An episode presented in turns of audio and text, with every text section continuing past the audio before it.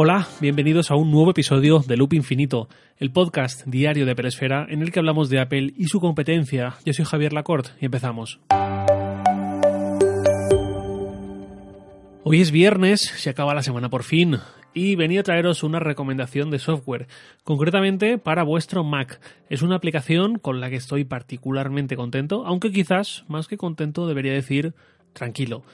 La aplicación se llama Pasta, como el enigmático título de este episodio, y es simplemente una utilidad que copia en segundo plano todo aquello que copiemos al portapapeles y conserva ese histórico de hasta mil elementos. Eh, bueno, la aplicación es gratuita y guarda hasta 20 elementos de texto o archivos que hayamos copiado y pagando 7 euros se puede desbloquear la opción premium y ahí es cuando ya digo que llega el límite de mil elementos.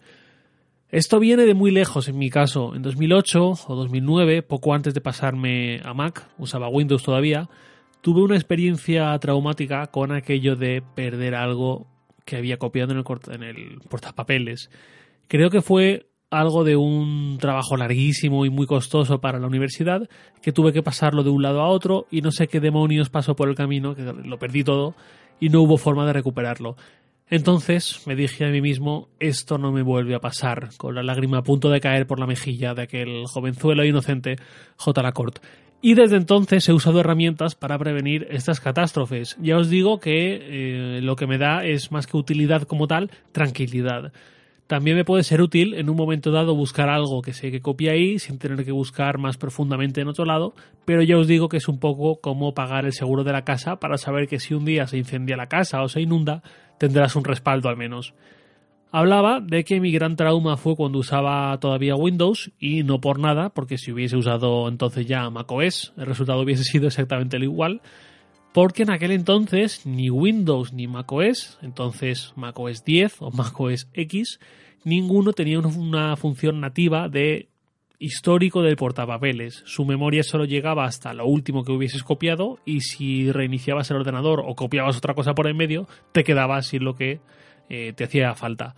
Y precisamente Windows 10, en la actualización de octubre de 2018, hace algo más de un año, estrenó algo muy interesante en esta línea, que fue un nuevo portapapeles integrado en el sistema, con historial para evitar el clásico mierda, he copiado otra cosa antes de pegar lo que quería y lo he perdido y además sincronización en la nube, no solo en forma de copia, sino también para poder copiar en un dispositivo con Windows 10 y pegar en otro dispositivo con Windows 10 si ambos tienen la misma cuenta. No creo que esto sea algo muy habitual, siendo dos dispositivos con Windows 10. Eh, pero bueno, esto en cualquier caso sí que lo tiene Apple con la posibilidad de copiar en el Mac y pegar en el iPhone o viceversa, o en el iPad o lo que sea. Esto de Windows que lo trae nativamente en Windows 10 es fantástico y de hecho es lo que tendría que traer también macOS de forma nativa a estas alturas sin tener que gastar 7 euros en una aplicación de un tercero. Volviendo a Pasta, que por cierto es una app que descubrí gracias a GenBeta, la, la publicación hermana de Apple Esfera y Sataka y demás, en este caso centrada en software e internet. Yo antes usaba CopyClip, pero la verdad es que Pasta me ha convencido mucho. Funciona en segundo plano, obviamente, y con un icono en la barra de menú ahí arriba que cuando lo pulsas abre un gran cuadro con ese historial de todo aquello que hemos copiado en algún momento.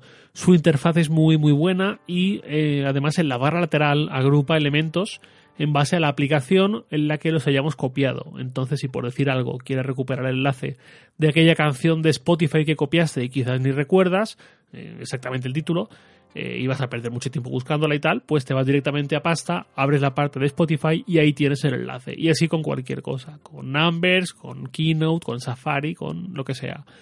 Ya os digo que en cualquier caso yo siento que pago por esta aplicación más que por esa utilidad como tal, sin duda por la tranquilidad de saber que no me volverá a pasar lo mismo que en 2008-2009, ese curso fatídico de primero de universidad, y tendré ahí ese respaldo.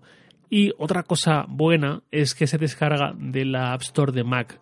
Que esto quizás penséis que puede dar igual, incluso podemos hablar otro día si queréis del estado de la, App, eh, App Store en el Mac y de las promesas que trajo hace unos años y que no se han cumplido claramente.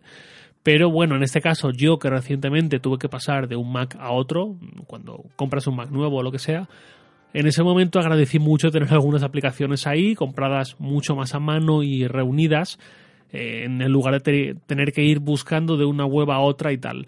Además, soporta atajos de teclado, tiene modo oscuro, puedes hacer drag and drop desde ella hacia otras aplicaciones para enviar eso que copiaste en su momento, puedes guardar favoritos para lo típico que quieres tener a mano algo que quizás con un atajo de texto no te llega a servir, pues bueno, también tienes esta opción.